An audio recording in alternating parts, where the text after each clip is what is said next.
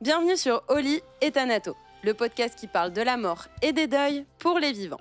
Je suis Charlène, accompagnante des deuils et facilitatrice des transitions de vie. Pour se reconstruire d'une épreuve, il faut la comprendre, mettre les mots, trouver des outils et un cadre qui nous permettent de l'intégrer à notre histoire et à notre quotidien.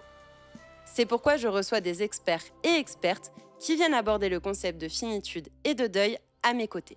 Ressources thérapeutiques, outils de connaissance de soi, Concept théorique ou philosophique, ces interviews ont pour but d'apporter un regard nouveau sur la mort. À travers ces partages, j'aspire à pouvoir démystifier le deuil sous toutes ses formes et vous fournir les moyens de faire preuve de résilience pour vous reconstruire.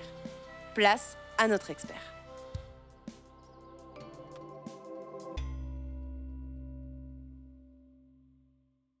Bonjour à tous. Euh, aujourd'hui, je suis ravie d'accueillir Émilie. Je te laisse euh, te présenter. Merci Charlène. Bonjour à toutes, bonjour à tous. Je m'appelle, euh, du coup, je m'appelle Émilie. Ma passion, c'est vraiment les traumas. C'est vraiment un truc qui, qui, me suit depuis toute petite. Euh, voilà, je fais partie de ces gens qui ont eu une enfance avec beaucoup de, de maltraitance physique et émotionnelle et mentale. Et du coup, j'en ai fait une grande force. J'ai fini par trouver, avec les expériences, j'ai fini par trouver une façon de s'en sortir de tous ces traumas. J'aime beaucoup parce que ça fait tout de suite écho en moi à cette notion de, résilience. On aura l'occasion euh, d'y revenir. Euh, justement, là, tu me parles du côté euh, trauma d'un point de vue, on va dire, plus personnel de par ce que tu as pu vivre. J'imagine que cette expérience personnelle a prend tout son sens dans ce que tu fais aujourd'hui professionnellement. Est-ce que tu peux nous en dire un peu plus justement sur cet aspect professionnel? De quel, de quel type de pratique tu as envie de nous parler aujourd'hui dans le cadre des traumas et des deuils qui peuvent aller avec? Et donc, d'un point de vue professionnel, ce que je propose actuellement, c'est euh, ce qui, moi, m'a sauvé la vie. Ça, s'appelle la somatic experiencing. Alors, on ne le traduit pas en français, ce qui me dérange un peu. Donc, moi, j'ai tendance à dire que c'est de l'expérience somatique.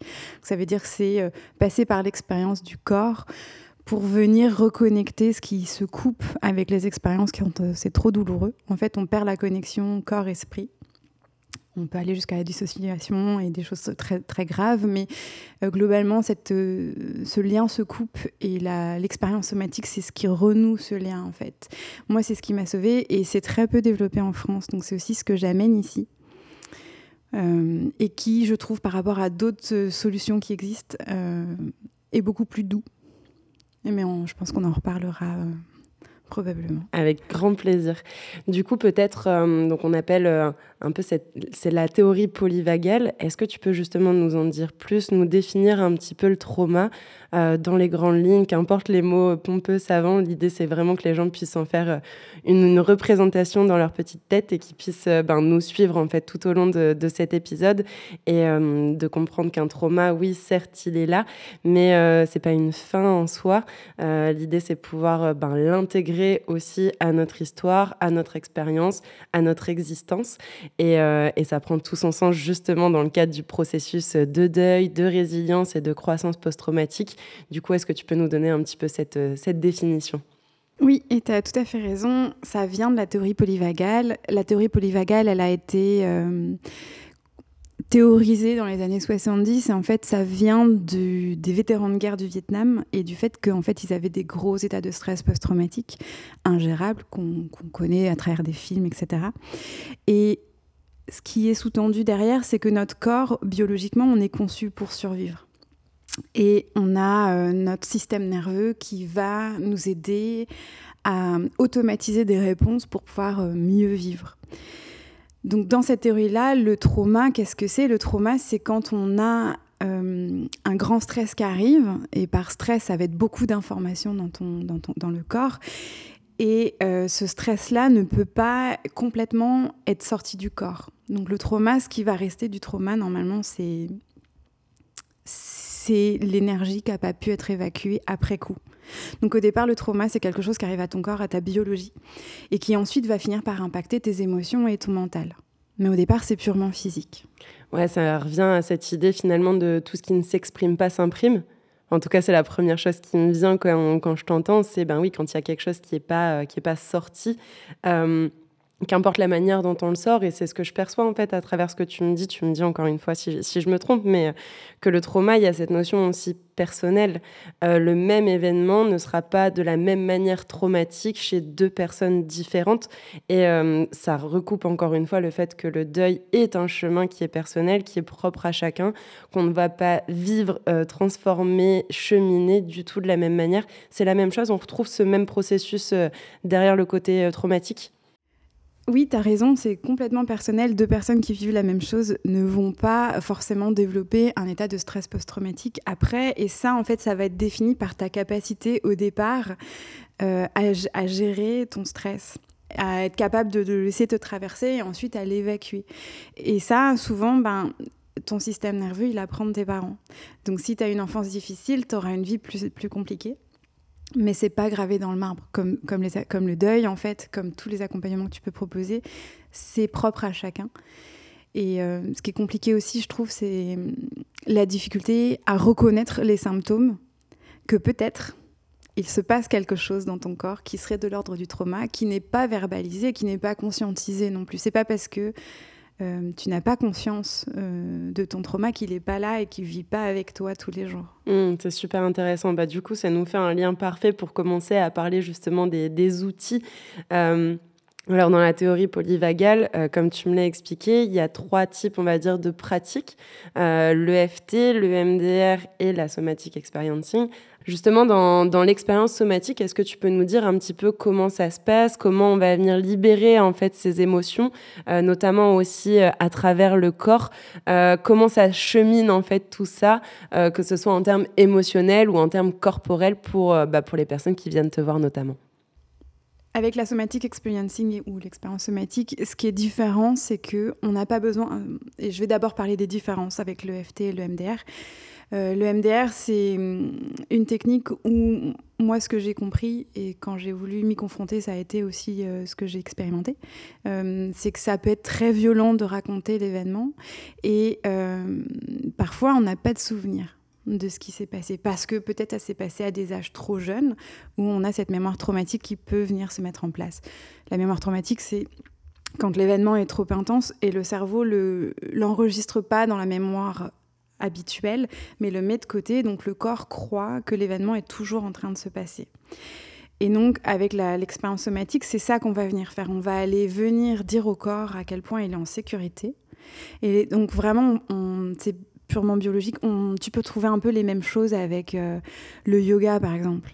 Certaines pratiques de yoga ou la pleine conscience, ça va être des outils qui permettent de dire au corps, sans passer par, le euh, par la partie mentale et émotionnelle, ça permet d'aller dire au corps qu'il est en sécurité. Et souvent, les premières séances, quand c'est des, gros traumas ou des traumas qui, qui sont là depuis longtemps, euh, ça va prendre peut-être une ou deux séances, peut-être trois séances, d'aller expliquer au corps que bah, là, il, est dans un espace sécur. Et ensuite, une fois que euh, le corps se sent en sécurité, biologiquement, et ben en fait, il est prévu pour vraiment euh, la survie et la vie, et donc ça va se faire tout seul. La, personne qui facilite une session en, expérience somatique va juste faciliter le retour à une forme d'intégrité perdue. Ok. Donc moi j'ai le mot ancrage qui me vient le fait que tu aies parlé euh, justement cette notion de sécurité, euh, notamment aussi par rapport au yoga, j'ai autant ce mot de sécurité, stabilité, ancrage. Euh, justement, c'est de venir peut-être réancrer une certaine forme de sécurité, de c'est OK, tout va bien. Et une fois que c'est OK et tout va bien, ben, le traumatisme peut peut-être plus facilement euh, s'exprimer pour être libéré? Est-ce que c'est comme ça que tu le vois et que tu l'abordes? Oui, quelque part, c'est ça aussi, parce que quand on vit un trauma ou quand on a vécu un trauma, en fait, on n'est pas ancré dans son corps puisqu'on en est coupé. Les premières choses qui, être, qui vont se couper, ça va être on va être coupé de nos émotions et on va être coupé de nos ressentis. C'est partie des premiers signes en fait que quelque chose euh, peut ne pas aller. Ça va être ça. Ça va être euh, si tu n'as plus d'émotions, euh, il n'y a rien ou peut-être une émotion euh, genre la colère ou la tristesse. C'est ou du rien ou de la tristesse ou du rien ou de la colère.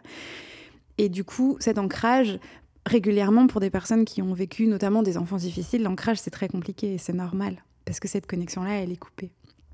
Une fois que la connexion se crée, en fait, on va pouvoir, et que la, la confiance est là, que l'ancrage est là, en fait, on va pouvoir ramener certains événements qu'on sait qui, qui créent du stress en fait à l'intérieur de la personne. Et on va regarder comment le corps réagit, on va laisser au corps le temps en présence et en conscience. Donc c'est-à-dire que moi j'observe la personne et la personne vit ça à l'intérieur d'elle et, peut me décrire ses sensations physiques ou les images qui lui viennent. Et, euh, et on va laisser le corps cheminer. Il y, a, un peu de guidance, bien entendu, pour s'assurer que la personne n'ouvre pas un vortex traumatique et, puis que ce soit difficile à récupérer. Mais ça peut arriver aussi. Euh, et petit à petit, en fait, le corps va, se libérer de ce stress-là. Hmm. Et du coup, euh, en tout cas, il y a encore une fois ce, côté-là qui me vient, mais euh, c'est de pouvoir remettre une Vraiment, donc ces notions de sécurité, ces notions de ressources, de savoir sur quoi on va s'appuyer.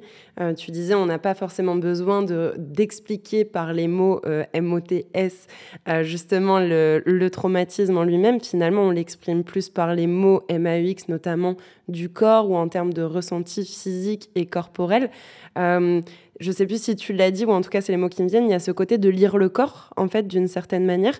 Est-ce que, euh, donc une fois que ces notions d'ancrage, de, stabilité, de sécurité euh, intérieure sont euh, remises au clair, en fait, avec la personne qui vient de voir, comment se passe cette phase de, libération, justement, du, trauma, de peut-être de lecture du corps?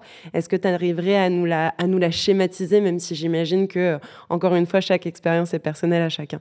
Et c'est ça qui est beau avec euh, l'expérience somatique, c'est que vraiment chaque séance est unique et chaque, expérience est unique. Et même d'une séance à l'autre, on va pas vivre et pas ressentir les mêmes choses parce que notre corps n'est pas au, même moment dans sa vie.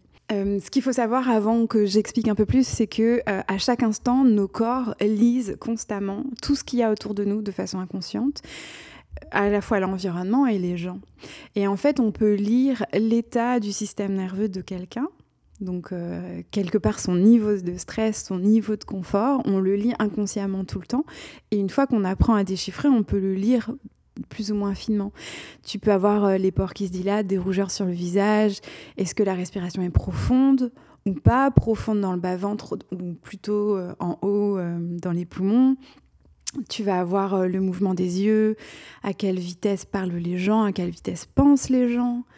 Euh, ouais, comment est-ce qu'ils bougent? Est-ce qu'ils ont des mouvements à contrôler? Tu sais, il y a, je sais pas si on a tous vu des gens qui avaient besoin de bouger la jambe frénétiquement. Ça, par exemple, ça dit quelque chose de leur niveau de stress inconscient, parce que souvent ils sont comme ça depuis entre guillemets toujours. Et, euh, et, en séance, en fait, ça va être la même chose. C'est-à-dire que si je te parle, si tu es suffisamment connecté à ton corps, si je te parle d'un sujet un peu difficile, il va y avoir une contraction qui va se passer à l'intérieur de toi. Et là, en fait, l'idée, ça va être de trouver la contraction sur le sujet que tu as envie de travailler dans la journée, dans la séance.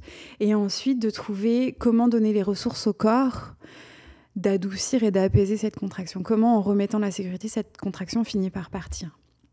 Et donc, parfois, on sent en séance que quelque chose se libère et on ne sait pas nécessairement quoi. Et ce qui est beau, c'est que ça libère dans le sens où on n'a pas besoin de se raconter une histoire.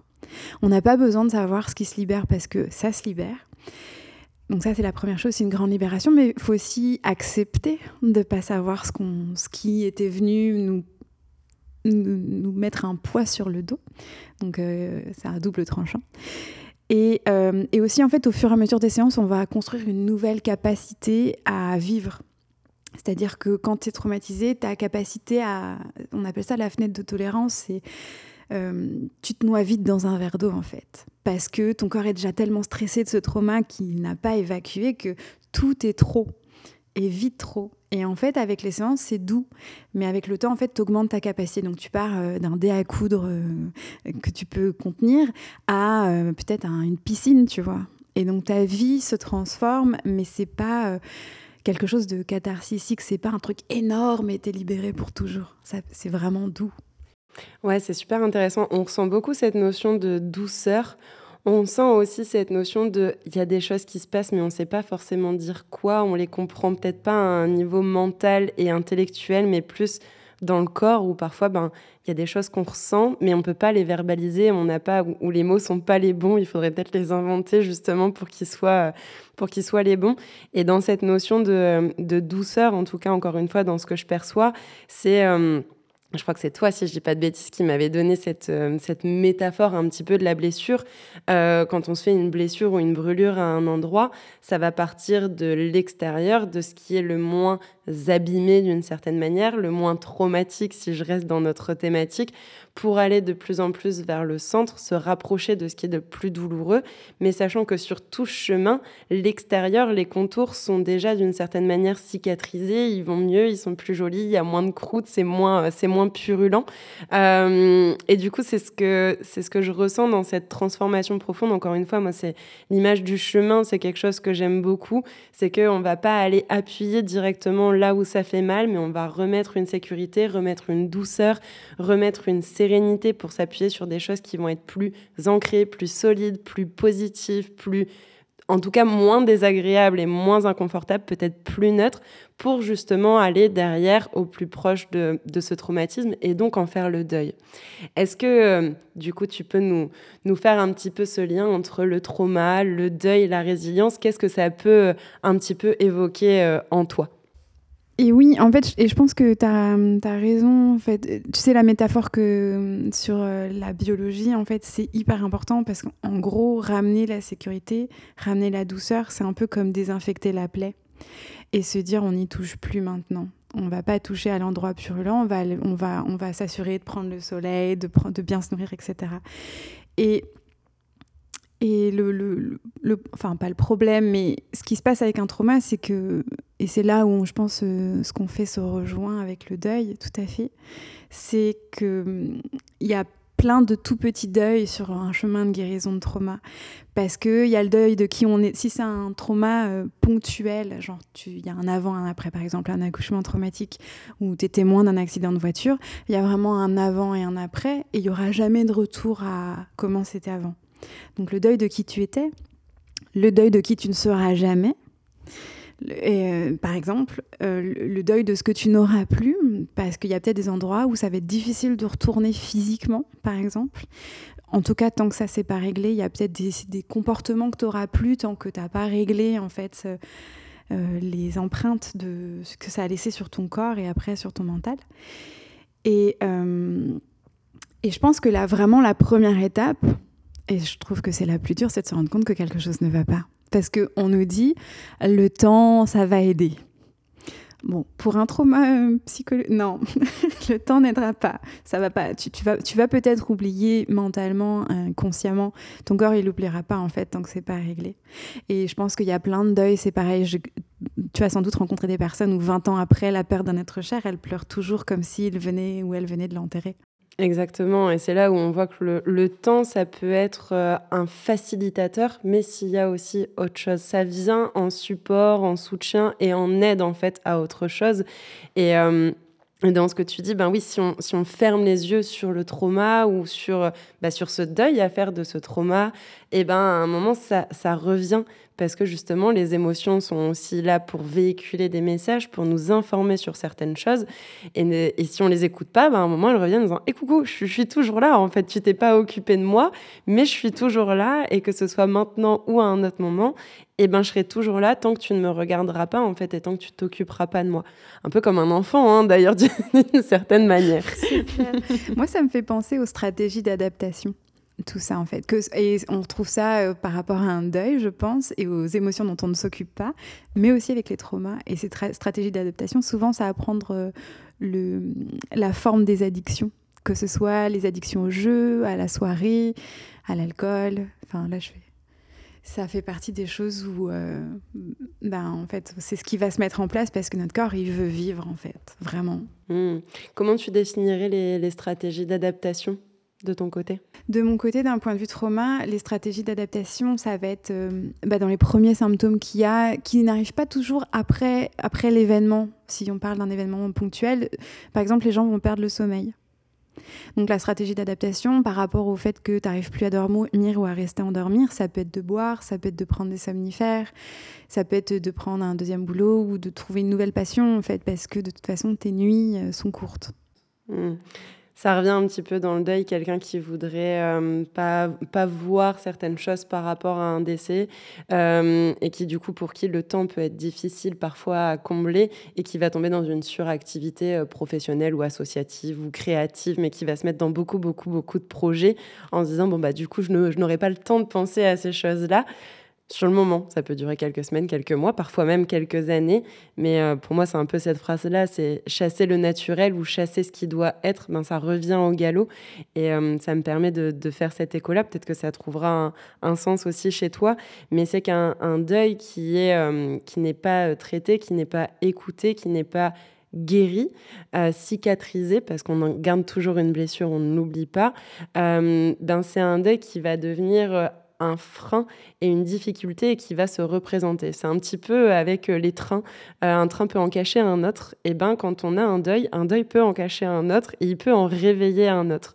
Si ce deuil il a été ressource, qu'il a été bien accompagné, et ben ça va être un facilitateur. C'est quelque chose sur lequel on va pouvoir s'appuyer. À l'inverse, s'il a été euh, un petit peu dénié, qu'il a été mis de côté, qu'on n'a pas trop regardé et qu'on se dit non, non, on s'en occupera plus tard, et bien le plus tard, c'est à ce moment-là en fait qui se manifeste.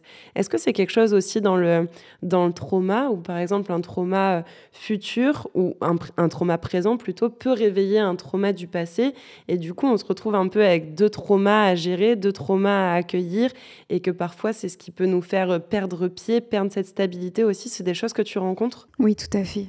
Tout à fait. C'est d'ailleurs euh, souvent quand on commence ce genre de travail, on, en fait, on sort vraiment les squelettes du placard finalement. Et euh, ça peut être le trauma, le trauma de trop ou le stress de trop souvent qui fait qu'on va aller regarder et on va se rendre compte que oui, il y avait des choses plus profondes qui font que des habitudes qu'on a peut-être de solitude ou peut-être d'avoir besoin d'être tout le temps en présence de gens, et ben ça, ça peut être ce qu'on appelle une réponse traumatique et, euh, et qui peut-être à un moment en fait là où peut-être on avait du réconfort avec des choses, il y aura le stress de trop, l'événement de trop. Euh, non traité et, euh, et, là en fait les doudous habituels ne, ne fonctionnent plus. Mmh. Ouais, c'est la goutte d'eau qui fait déborder le vase quoi. Tout à fait. Sachant qu'à chaque trauma en fait ta, ta, fenêtre de tolérance, suivant la taille de l'événement, bah, la fenêtre de tolérance elle diminue. Chose importante, un stress continu, même de faible intensité, mais continue sur des années, a les mêmes effets sur le corps qu'un traumatisme. Hmm, super intéressant. Et du coup, tu parles de, de fenêtre de tolérance. Est-ce que c'est une, euh, une notion, un concept que tu rattaches par rapport à la résilience ou rien à voir? Tout est, tout est, lié. Cette fenêtre de résilience, elle est, elle est au départ biologique, donc c'est-à-dire à, à, partir de quel niveau de stress ton corps va se mettre alors on dit en combat ou en fuite, mais c'est-à-dire en action, va vouloir bouger, va vouloir agir ou, s'en aller. Ça peut être euh, le mail que as pas, auquel tu n'as pas envie de répondre, ou alors tu as vu qu'il était arrivé, tu n'as pas envie de l'ouvrir. Mais là, tu sais que si tu n'as pas envie, tu vas être plutôt dans la fuite. Et donc si tu le procrastines pendant 3, 4, 5 jours, tu sais que ta fenêtre de tolérance, là, tu es en dehors, puisque tu, es dans la fuite. Et, euh, et l'action, ça peut être, et quand tu es dans le, dans le combat, ça va être peut-être un peu la colère, c'est-à-dire que tout va t'irriter et pareil, en fait, si un rien t'irrite ou si il en faut beaucoup pour, pour que tu t'énerves, et ben là, ça peut dire quelque chose sur ta, ta, fenêtre de tolérance et du coup la résilience, parce que plus ta fenêtre s'agrandit, plus tu es résilient et résiliente en fait. Mmh. Ouais, donc c'est vraiment une, une, fenêtre qui est malléable, qu'on peut ouvrir ou refermer selon les événements, selon euh, comment peut-être on les guérit, comment on les intègre à notre histoire. Ça me permet de revenir sur ça. Tu disais justement la première étape par rapport à un trauma, c'est aussi de, reconnaître que quelque chose ne va pas. Dans tout ce que je perçois depuis tout à l'heure à travers ton discours, il y a vraiment cette notion au niveau des émotions, en fait, euh, des émotions, des ressentis physiques, des ressentis corporels, des ressentis qu'on n'explique pas forcément par les mots. Euh, ce serait quoi pour toi les, étapes un petit peu qui suivent? Euh, Alors je sais que parfois c'est pas toujours, en tout cas dans le deuil, c'est comme ça que moi je vois les choses. C'est pas forcément des étapes qui sont linéaires.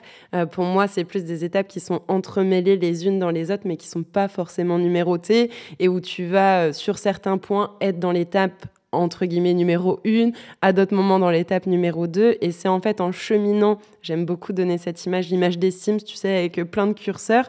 Et ben ton Sims, il est jamais partout dans le vert avec les barres ou partout dans le rouge. Il y a du vert, il y a du rouge, il y a du jaune, il y a du orange. Et le but, c'est toujours d'essayer de garder un certain équilibre entre, entre tout ça.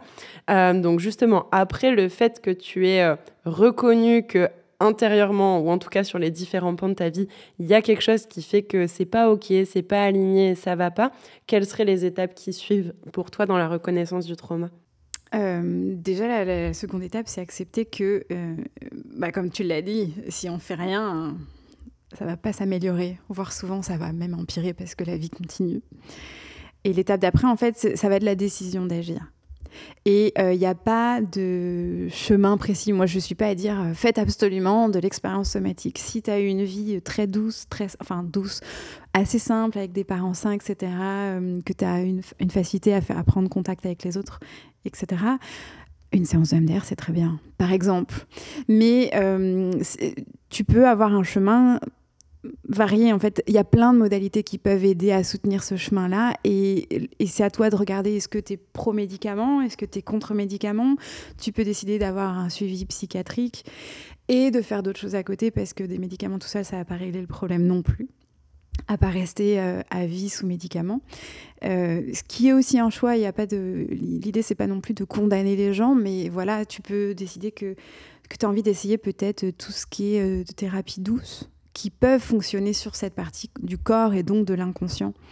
Euh, voilà. C'est ça, c'est qu'il n'y a pas de bon ou de mauvais s'il existe euh, autant d'outils. C'est pour ça que j'aime beaucoup le mot holistique dans toutes ces approches. C'est que bah, en fait, toutes ces approches permettent une approche globale de tous les êtres humains parce qu'on est tous différents. Il y a des choses avec lesquelles on va avoir plus euh, euh, d'affinité, d'autres avec lesquelles ça va pas être OK pour nous.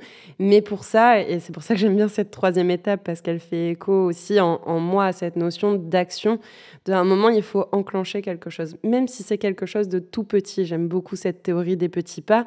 On n'est pas obligé de faire un bond de kangourou, juste un petit pas, ça suffit pour déjà se mettre en action. Et l'action appelle l'action, en fait. Euh, ça peut être l'image d'une boule ou d'une bille ou d'un ballon que vous mettez au départ au, bord d'une pente douce. Et ben, au plus il va arriver dans la pente, au plus il va prendre de la vitesse. Ben, c'est réellement pareil pour moi avec l'action. C'est le premier pas souvent qui est le plus, euh, le plus difficile. Et c'est vraiment de s'écouter et de voir ce qui est, euh, ce qui est OK pour vous. Euh, de pas se comparer non plus aussi. Ça, je pense que c'est peut-être une notion qu'on peut aborder qui est, qui est importante. Cette notion de, de comparaison, de, de légitimité aussi d'une certaine manière de ce que je pense. Est-ce que mon traumatisme est un réel traumatisme par rapport, euh, peut-être par rapport à la voisine ou à tel peut-être podcast ou vidéo YouTube que j'ai écouté. Est-ce que c'est une notion qui te parle, celle de la légitimité par rapport au trauma? Oui, tout à fait, et notamment même la, légitimité par rapport à la souffrance de façon plus générale, parce que régulièrement on peut niveler par le bas et se, dire euh, non mais moi c'est moins pire que, ou moi c'est pas grave, il y a pire dans le monde, mais en fait on s'en moque du monde. Si toi à l'intérieur tu es en souffrance, ta souffrance, elle est valide. C'est un message qui se passe quelque chose. Et peu importe si la personne à côté, elle a vécu des trucs trash et horribles, c'est pas le sujet en fait. Le sujet, c'est est-ce que toi, tu es bien dans ta vie Est-ce que tu es bien dans ton corps Est-ce que tu es bien? Et si t'es pas bien, eh ben, on s'en fout des autres, carrément. Et aussi, juste pour revenir sur ce que tu disais avant, et le plus dur, c'est ce premier pas et euh, toutes les personnes qui ont pris un jour dans leur vie des consultations chez un psy ou un thérapeute le savent. La première séance est la plus dure. Donc tous ceux qui l'ont fait, euh, chapeau, euh, vous avez toute ma considération parce que c'est dur et je l'ai fait aussi. J'ai accompagné des gens à le faire aussi de mon entourage. Et puis pour ceux qui hésitent, c'est normal que vous ayez peur parce que c'est aussi reconnaître où est-ce que vous en êtes. C'est ça. Et du coup, je trouve ça super intéressant parce que c'est accepter là où on en est, c'est accepter d'avoir une difficulté, c'est accepter d'être vulnérable avec cette foutue vulnérabilité qui n'est pas comprise et entendue, euh, à mon sens, comme il le faudrait, comme une ressource, une alerte, encore une fois, une messagère plutôt que comme quelque chose qui est euh, de l'ordre de la fragilité euh, dans nos sociétés. Mais c'est de pouvoir accepter ces choses-là, accepter d'avoir, parce qu'on parle quand même aussi des traumas, mais euh, d'avoir été victime en fait de certaines choses. Et ça, c'est propre à chacun. Je voulais juste rebondir sur, sur ce que tu disais. C'est que, ben oui, même si la voisine a vécu quelque chose qui est peut-être pire que toi aux yeux de la société. Ce qui est important, c'est toi, ta souffrance, toi, ta douleur, en fait. Et dans le deuil, c'est aussi ça. Il n'y a pas de selon moi, il n'y a pas de deuil plus important qu'un autre, mais par contre, c'est le lien, euh, l'intention, la force, l'amour, la proximité que la personne pouvait avoir avec le défunt ou avec la situation qu'elle doit quitter, cette notion en fait d'attachement euh, qui va être plus importante que réellement peut-être le statut en fait de la personne. On peut peut-être être beaucoup plus triste de perdre euh, un ami avec qui on est proche, avec qui on est fortement en lien, qui est peut-être un pilier dans notre vie quotidienne, que de perdre peut-être un grand-père ou une grand-mère, euh, même si ça fait partie de notre famille et peut-être potentiellement de notre sang, mais avec qui on n'a pas de lien, avec qui peut-être même on est en conflit ou en désaccord. Et ça aussi, ça questionne, je trouve, le, statut finalement de, de, la personne. Donc bref, je m'égare un peu, pardon, mais euh, j'en reviens à cette notion de, ben ouais, d'accepter d'être, euh, victime et euh, et je dis souvent, pour déconstruire un mur, il faut l'avoir construit. Et pour justement passer au stade d'après et qui est plus ces notions de résilience et de croissance post-traumatique, ben je pense, euh, et tu me diras si tu partages cet avis, qu'il faut pouvoir en fait s'identifier à ce statut de victime et accepter qu'il soit là momentanément pour ensuite le transmuter. Sinon, ben, si, on ne s'y identifie pas, comment transmuter quelque chose qu'on ne connaît pas et qu'on n'a pas reconnu et qui reste flou en fait? Je ne sais pas qu'est-ce que tu en penses et quel est ton avis sur ce sujet-là? Oui, je suis tout à fait d'accord avec toi. Et pour moi, euh, il y a effectivement un vrai stigmate sur le fait d'être victime et d'avoir ce statut-là à un moment. Et, parce que c'est difficile, en fait. Il t'est arrivé quelque chose de difficile, que ce soit euh, être victime d'un accident de voiture ou d'un vol à l'étalage, ou peu importe, en fait, ce qui t'a de quoi tu as été victime. Reconnaître ce statut-là, c'est très inconfortable mais c'est aussi sortir du déni parce que ça t'est vraiment arrivé. Et j'ai vu des personnes euh, refuser ce statut-là, mais aussi du coup ne jamais avancer. Parce que euh, ça permet de se reconstruire, comme tu dis. Ça permet de voir le mur et de se dire, OK, il est là, il va falloir le défaire. C'est exactement ça. Et du coup, bah, ça revient à faire le, à faire le deuil de ce, ben, de ce statut de victime. Et en fait, c'est. Enfin, moi, je trouve ça, je trouve ça beau. Euh, et je sais que personnellement, c'est ce qui a été aussi sur mon chemin. Il y a certaines choses où, au lieu d'être en résilience, j'étais en résistance, où je voulais pas m'identifier, où c'était non, c'est pas moi, ça fait pas partie de mon histoire, euh, c'est pas OK pour moi. Et donc, du coup, bah, je fais comme si ça n'existait pas. Mais tant que je faisais que c'est comme si ça n'existait pas, ben, c'était toujours là. Depuis que j'ai décidé de dire ok, je vais prendre le temps, je vais me poser, je vais partir en thérapie, je vais me faire accompagner et je vais regarder ces choses-là, yeux dans les yeux et en leur disant en fait d'une certaine manière, ben je n'ai plus peur de vous. Vous ne faites pas la personne que je suis. Je ne m'identifierai pas à ces difficultés, à ces traumatismes, mais par contre, peut-être à ce qu'elles m'ont apporté ou à ce que je décide d'en faire, parce qu'on peut aussi décider d'en faire quelque chose. Parfois, ça vient naturellement, parfois, c'est un choix. Parfois, on n'a pas besoin d'en faire quoi que ce soit. Juste peut-être euh, euh, pas de l'enterrer, mais de dire, OK, bon, bah voilà, on l'a rangé dans un dossier, on sait que c'est là, euh, on sait que si à un moment on a envie d'en faire un truc, on peut. Mais je trouve que ça introduit aussi ces notions de réparation en fait. Est-ce qu'il y a des, signes de réparation peut-être toi à travers l'expérience somatique, euh, des signes, des symboliques, des chemins de réparation et de guérison euh, des personnes qui viennent te voir et qui ont réussi justement à faire le deuil de ce trauma et à l'intégrer à leur histoire mais dans les plus belles réparations qu'il y a, c'est déjà la personne qui retrouve la capacité à vivre, à sentir le beau, à sentir qu'elle aime, qu'elle est heureuse, qu'elle est joyeuse, parce qu'en fait, quand on est coupé de son corps, bah, on ressent plus tout ça. Euh, et moi, je me souviens, ma première session que j'ai reçue de Somatic Experiencing, je descendais une rue que je descendais tous les jours, et ce jour-là, j'étais capable de voir la beauté de la couleur des volets, comment la lumière tapait sur des petites fleurs qui sortaient du bitume, des choses que je voyais tous les jours, mais cette fois-là, j'étais capable de voir le beau. Et en fait, on a besoin de, beau au quotidien. Euh, il y a aussi la capacité à se lier aux gens, à avoir envie et, besoin des autres et, de se connecter. Euh, il y a la santé qui revient, souvent il y a le sommeil qui est là, qui est réparateur par exemple, euh, l'anxiété qui n'est plus présente ou beaucoup moins à des niveaux gérables. Et, et aussi quelque part la capacité à se voir d'une façon bien plus intégrales en fait. Bien plus globale. Ouais, bien hmm. plus globale, bien plus belle, bien plus positive. Et ça, c'est un grand marqueur d'avancement dans la thérapie. bien plus consciente, bien plus honnête aussi, peut-être d'une certaine manière envers soi-même. Enfin pas honnête euh, dans le sens du mensonge, mais justement le fait d'avoir euh, quitté cette part de déni, ben, on ouvre plus le champ de notre propre conscience, de notre connaissance de nous-mêmes, en fait, tout simplement.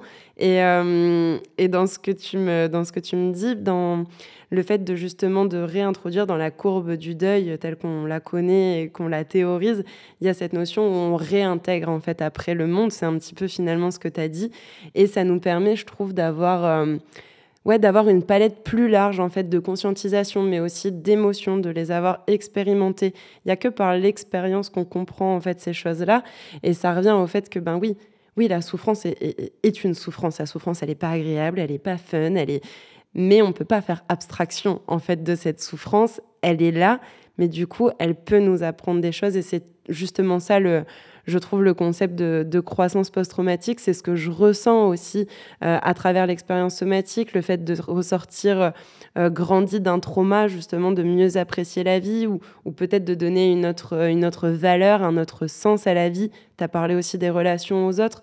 Euh, cette force en fait personnelle de dire mais finalement si je me suis relevée de ce trauma il y a plein d'autres choses desquelles je vais peut-être être capable de me relever et ça devient du coup une, une ressource, une, force dans laquelle on peut puiser euh, et peut-être aussi euh, voilà le développement de nouvelles possibilités comme tu, euh, comme tu peux le dire finalement ce, ce côté le, plus beau, ouvrir le champ des, des possibles. Est-ce que est-ce que tu es OK déjà avec ce que je dis? Est-ce que c'est c'est des choses qui ont du sens?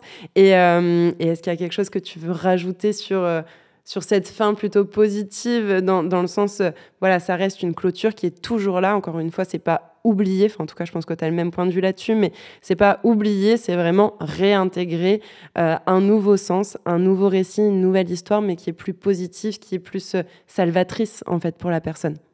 Oui, je suis tout à fait d'accord avec toi. Et il y a aussi, quelque part, on devient plus bienveillant et d'abord avec soi parce que c'est une bienveillance incarnée vécu de l'intérieur et du coup avec les autres aussi. Et ça nous rend notre humanité quelque part, euh, je trouve. Et ce que j'aime, euh, c'est sur ce. Clairement, c'est du post-traumatique après et c'est beau. C'est comme si euh, on avait un arbre avec des racines qui pourrissaient. On a assaigné les racines et l'arbre il se met à pousser. en fait, la force, tout ce que tu cultives sur un chemin de deuil ou sur un et sur un chemin de, de guérison des traumas, en fait, c'est comme si tu permettais à cette force de vie de passer à travers toi et de se décupler. Non, mais ça fait écho à beaucoup de, à beaucoup de partages, même de, témoignages. Euh, souvent, je dis cette chose en disant ça peut mettre en colère parfois certaines personnes qui sont, alors si on reste dans la thématique, au début d'un trauma ou au début d'un deuil, où on comprend pas ces choses-là. On comprend pas quand on voit des gens qui nous disent ben oui, euh, je me suis relevé ou tu, tu vas te relever et, qui en fait sont, sont, pleins de bienveillance mais aussi de beaucoup euh, c'est malvenu en fait pour la personne qui est euh, dans son trauma ou au début de, de son deuil mais c'est une réalité, ça fait partie de ce chemin et c'est possible. Aujourd'hui, vous ne le voyez pas, potentiellement, ça peut peut-être même vous mettre en colère. Euh, et c'est OK. Et cette colère a aussi un message en fait à vous apporter. Et donc, ce serait peut-être justement une invitation à écouter cette colère pour savoir peut-être quoi. Euh, quoi en faire, ou en tout cas ce qu'elle vient vous transmettre et quels est, euh, quel est peut-être vos besoins, quelles sont les choses qui peuvent être intéressantes à faire. Est-ce que, euh, que sur cette notion euh, de beau de manière globale, sur les notions de, trauma, de deuil, de résilience, de croissance post-traumatique, toutes ces jolies notions qu'on a pu euh, aborder aujourd'hui, est-ce qu'il y a quelque chose que tu voulais ajouter? Est-ce qu'il y avait une lecture, quelque chose que tu voulais recommander et partager aux personnes qui nous écoutent? Eh ben, finalement, et c'est ça que, comme tu le dis, au début du chemin, c'est compliqué de le voir, euh, ce trauma et ce deuil, peu, importe ce que vous avez vécu, en fait, euh, il y a des chemins qui existent qui font que ça peut être la meilleure chose qui vous soit arrivée. Mais ça, on ne peut pas le savoir au moment où on est en plein dedans. Là, vous êtes au cœur si vous êtes au cœur de la tempête, c'est normal. Vous êtes au cœur de la tempête, il faut que vous fassiez ce qu'il y a à faire. Mais euh, pour quelqu'un et toi comme moi, on est euh, un peu en train de ou sortir de la tempête ou sur le chemin de la sortie de la tempête, on voit le bout. on, sait que le plus dur est, à un moment le plus dur est passé et la vie est meilleure qu'avant. Et ça, c'est hyper important. Et si jamais il y a des gens qui sont intéressés par tout ce qui est euh, théorie polyvagale, etc., il y a deux personnes qui sont hyper intéressantes. Euh, je pense qu'on mettra le lien en, ouais, dans bien le podcast.